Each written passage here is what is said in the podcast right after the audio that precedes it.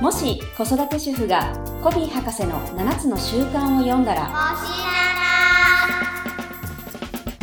この番組は、フランクリー・コビー・エディケーション・ジャパン株式会社の協力でお送りします。はい、今週ももしながの時間がやってまいりました。さとこさん、よろしくお願いします。よろしくお願いします。はい、えー急に始まったあの、第一の習慣主体性シリーズはでい。すよね。うん今回が5回目、そうですね。は。はいい。まあ、やっぱり7つの習慣の土台にもなる主体性ってすごく大事な分野だと思いますので、子供の、じゃあ主体性を引き出す、まあ、育てるためにはどんなことをしていったらいいのかっていうのを、あと2回ですかね、今日そとうですね来週っていう形でおは伝えいしていけたらなと思っております。はい。はい。で、今日は早速なんですが、どんなテーマでいきますか、今日はですね、与えるのではなく引き出すっていうのをテーマにしたいなと思います。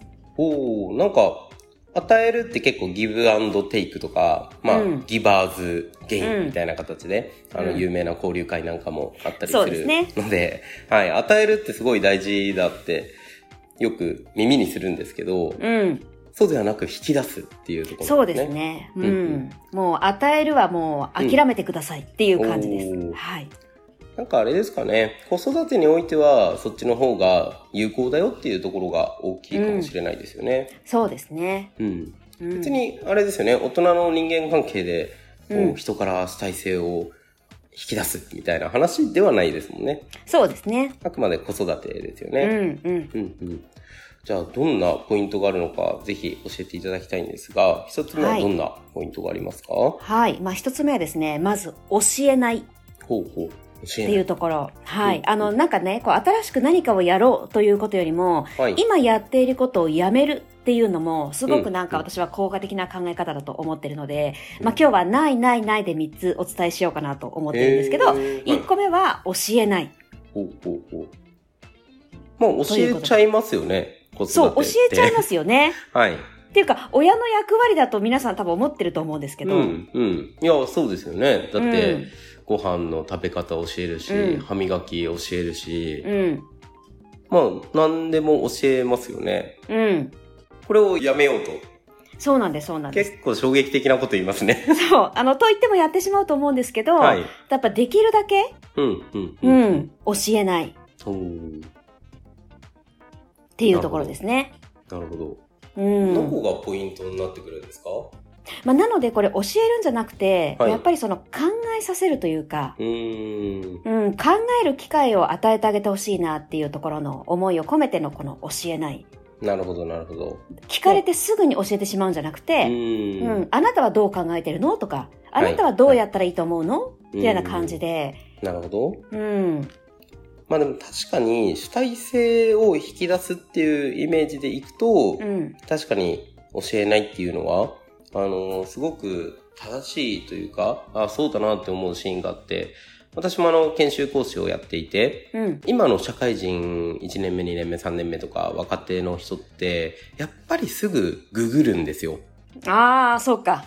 プレゼンテーションのうまいコツとか調べるんですよ。へえ、うん、うん、で、調べたことを、要は教わったことじゃないですか、Google 先生に。うん、教わったことを、まあ、知っててもできるかってまた全然違うじゃないですか。はい、はい、なので、やっぱり自分なりに考えて工夫してやってる人のが、うん、下手くそなりにでも頑張って、うん、こうなんか周りの評価って得れるんじゃないかなっていうのすごいあるんですけど、うん、うんな、んか、ただ回答例みたいなのをそのままやってみてるみたいなうん、形だと、なんかある意味何の努力も見えなくて、うん。いや、マニュアルにこう書いてあったんで、みたいな感覚なんですよね。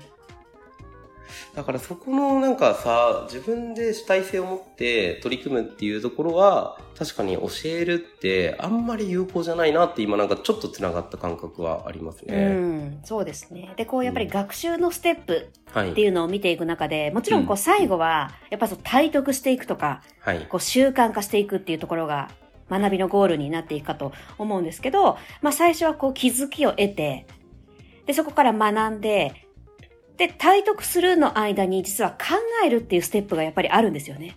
うん。もううんもう一度ステップいいですか例えば、気づき気づき。があって、うん、うん。あとはこう、まあ、気づく。うん。で、まあ、学学ぶ。ぶ。うん。あとは人に説明するってっていうのとかもあるんですけ。ど、はい。その考えるっていうステップを結構みんな抜かしてしまって、うん、ここに書いてあるから、ああ、そうなんだ、そうなんだと思っても、はいやっぱりそれって体得ってなかなかできないんですよね。うん、そうですようん、ね。だから、え、なぜこうなんだろうとか、うん。なんでこれがいいの、のかなとか、なんでこれはダメなのかなとか、うんなんでこれが効果的なんだろうって考えるっていうステップが実はすごく大事。なるほどですうね。ん。なのでね、本当親がこう教科書のように、うんいくら正解を子供に教えてあげたところで、うん。うん。うん。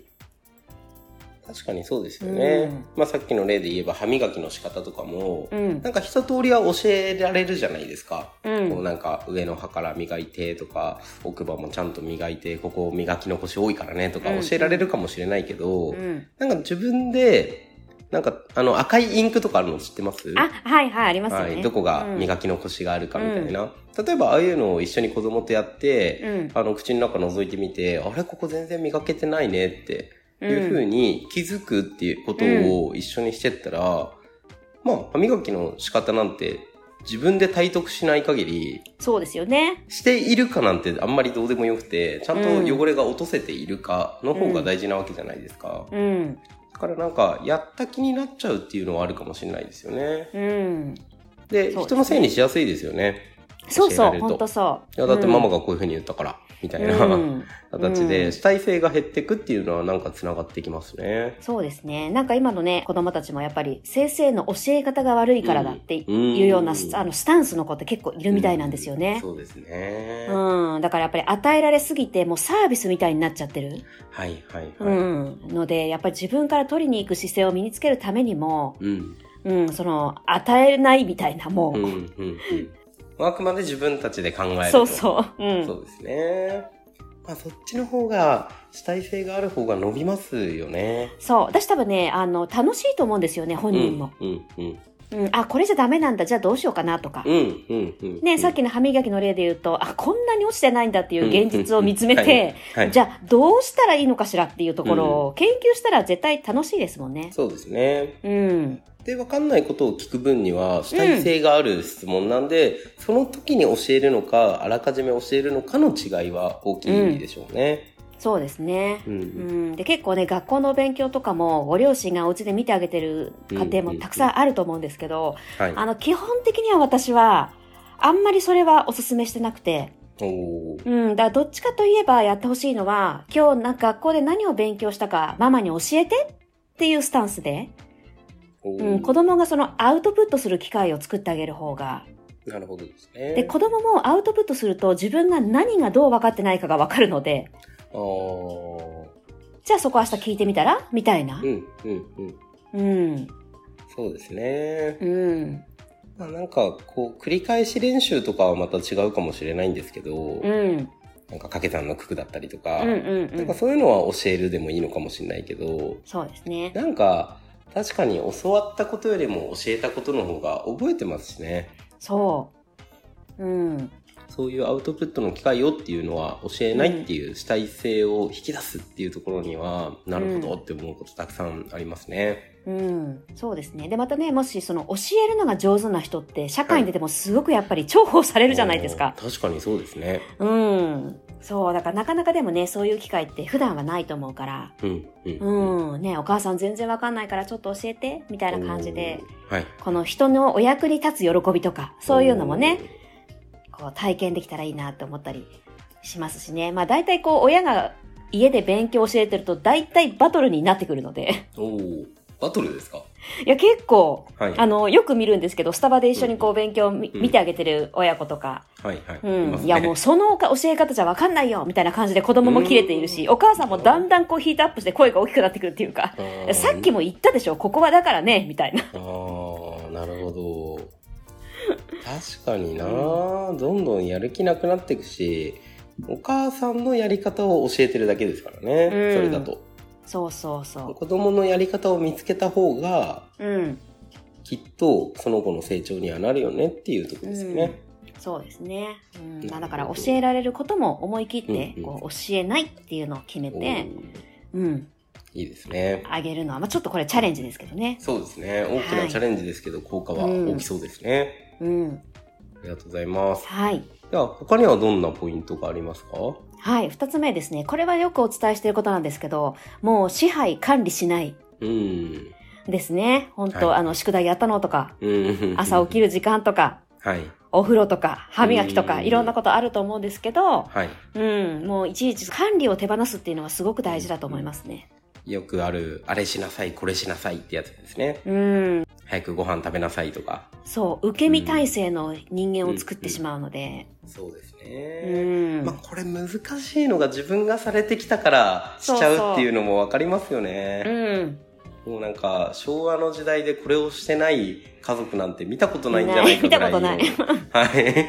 昭和時代からコーチングしてた家庭なんてないじゃないですか、きっと。ないですよね。はい。もうほぼこれですもんね。もう指示、そうですね指示命令みたいな。はい。もうドラマの中でもそうだし、うん。あの、 常識みたいなレベルかもしれないけど、でも、やっぱり、こう、指示待ち人間を作ってしまうって言われたら、うってなりますよね。。うん。そうですすね。で、やっぱり親はね、うん。知識とか経験が豊富だから、先が見通せてしまうからこそ、ああ、このままじゃうまくいかないと思って、ついやっぱりね、あの、そうでコントロールしたくなるけど、うんまあでも、そこもね、あの、よくお話ししてる、その痛い目を見るはい。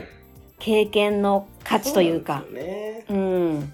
やっぱり、失敗したこととか、恥ずかしい思いしたこととか、悔しい思いとかから、うんやっぱ主体性が引き出す、引き出るっていうのは、なんかまさにそうですよね。うん。やっぱ最後その自分が頑張る力って絶対何をしてもスポーツにしても勉強にしても必要なので、うん。管理支配されてそこまで最後頑張れるかっていうとこうん。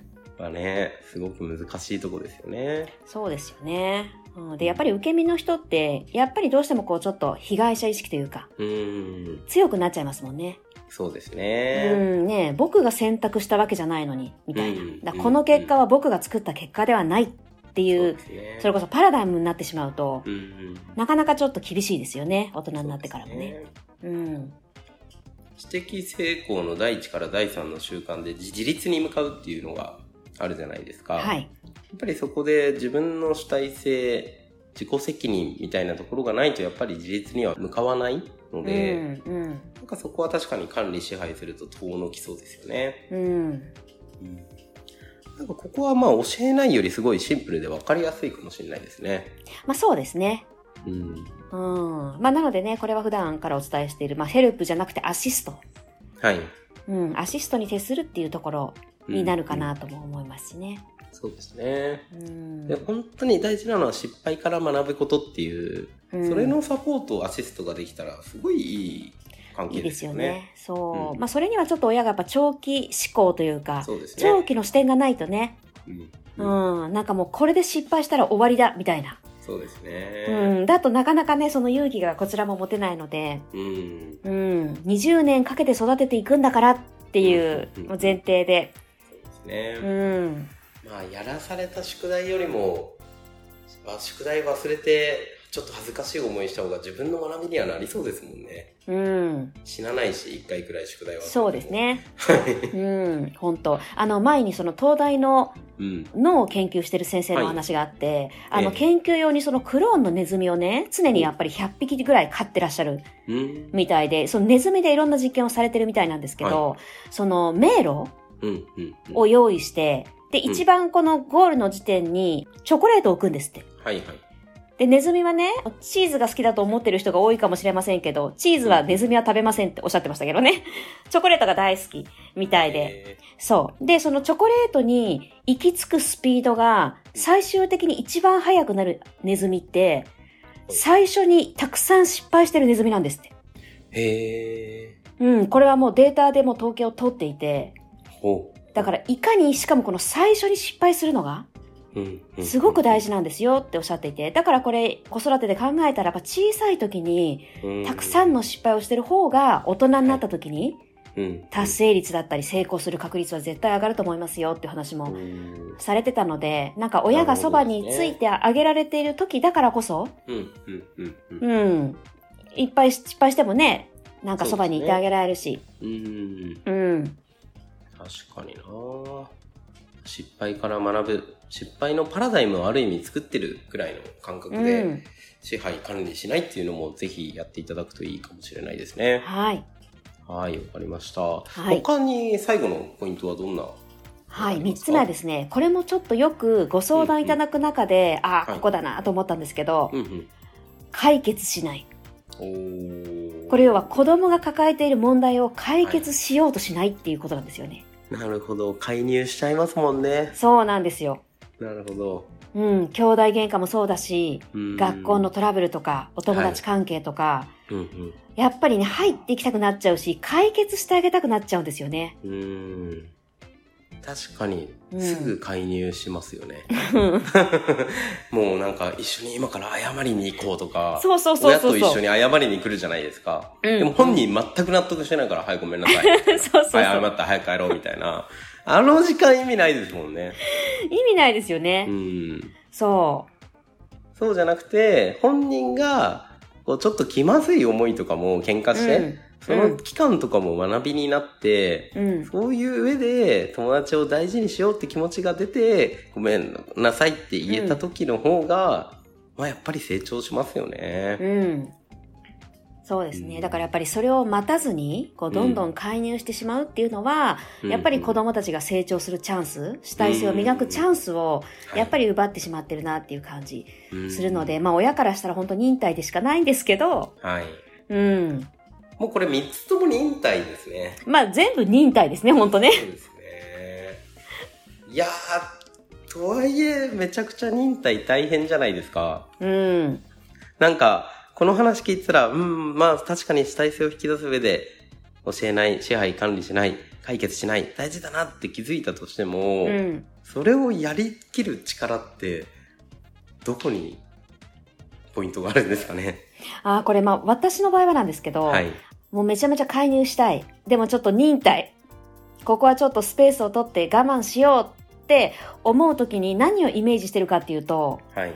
これだけ忍耐力をが磨かれた私は、うんこの先どんな人生を歩んでいけるんだろうみたいな。私結構そっちをイメージしてるというか、なるほどですね。自分の忍耐トレーニングというそかう、。そううそう。んだからうん子育てという最強の現場を与えられて、なるほど。ここでパワーアップした私は、うん。うなんか子育てが終わった後というか、何を成し遂げることができるんだろうみたいな、そっちなるほどですね。自分のトレーニングだと思って、そう。って考えると確かにパラダイム変わりますよね。なんか子供のために忍耐しなきゃだと、うんうんなんでしょう、どうしても子供のためにが強いがゆえに教えたくなったり、支配管理したり、解決したりしちゃうじゃないですか。だって子供のためだから。でも、自分の忍耐トレーニングっていうパラダイムにしたら、変わりそうですね、そ こは。いや、本当だからね、本当、ありがとうございますって感じです、もは や。なんかトレーニングの機会を。そうそうそうそう。あ、あ、ま今た日も、来たな と。また鍛えていただいて、本当あり、はいはいどれだけ宇宙は私に期待をしてるんだろうか、みたい な。なるほどですね。試されてますね、と。そああ、それ面白いですね。う。うん。で、結果それが子供に返ってくっていう風に考えたら、それこそウィンウィンですよね。い、や、超ウィンウィンなんですよね、本うん当ううん。うん。ん。自分の忍耐力が上がり、そして子供の主体性が伸びると。そいいですよね。う。うん。 結果的に。 ね、そそこですね。う。うなのんで、。やっぱり何かしなきゃいけないっていうパラダイムより、うん。何か自分のためにメリット、ウィンウィンを考えてやるのは面白いかもしれないですね。うん、まあそうですね。だからこう何か出来事が起こった時って、あの私がもう瞬間的に自分に言うようにしてるのは、んもうすべては良くなるために起こってるって、まずは言うようにしてるんですよ、自分に。はいあの、それこそ感情的になりそうになったら。うんうんうんうん。いや、すべては良くなるために、私と子供たちのために起こってるって、本当心の中で一言言うだけで、やっぱりちょっと落ち着くし、うんこう自分のパラダイムの軌道修正ができるというか。確かに。うん、なるほどですね。うん、まあだからその機会をやっぱ潰しちゃう何うん教えたり管理したり解決したりすることで実は潰してしまってるっていうことですよね。そうです、そうです。なるほどですね。うんいやなんかまさにパラダイムシフトが起きた感覚で、うん、うん、普通は教えて管理して支配して解決するのが親の役目みたいなとこそろうそを考から、あ、それをしてたら子供の主体性伸びないなっていうパラダイムが、ものの見方が変わってたら嬉しいですよね。そうですよね。うん。うんまあ、あとは本当、このしないということが、はいもうもはや忍耐でもなく、普通にできるようになったら、多分親も相当楽だと思うので。確かにそうですよね。これうん自分で自分の首絞めてるってことですもんね。そう。うん。ね、うんこれをやりながらさ、やっぱ時間ないとか、大変って言ってる方たくさんいると思うんですけど、はいいはいや、大変にしてるのはあなたですよっていう側面もありますよね。そりゃなくなるよって話うですよね。ん。なるほどですはねい。わかりました。ありがとうございます。はいじゃあぜひ今日の主体性シリーズ第5弾のまとめをお願いします。はい、今日はですね、えー与えるのではなく引き出すことうでん子供の主体性を育てていこうというところで、ないないシリーズ3つでですね、1つ目は教えない。はい。はい、2つ目は支配管理しない。うん。支配管理からの脱却みたいなうんうんうね、ん感じですね。で、3つ目はもう解決しない。うん子供の問題に介入しない。この3点をお伝えしました。はい。ありがとうございます。結はい。構チャレンジングだとは思うんですけど、うん、めちゃくちゃ効果は大きそうなので、うん、なんか一緒に忍耐トレーニングだと思ってそうです頑張りたね。いですね。はい。はい。ありがとうございます。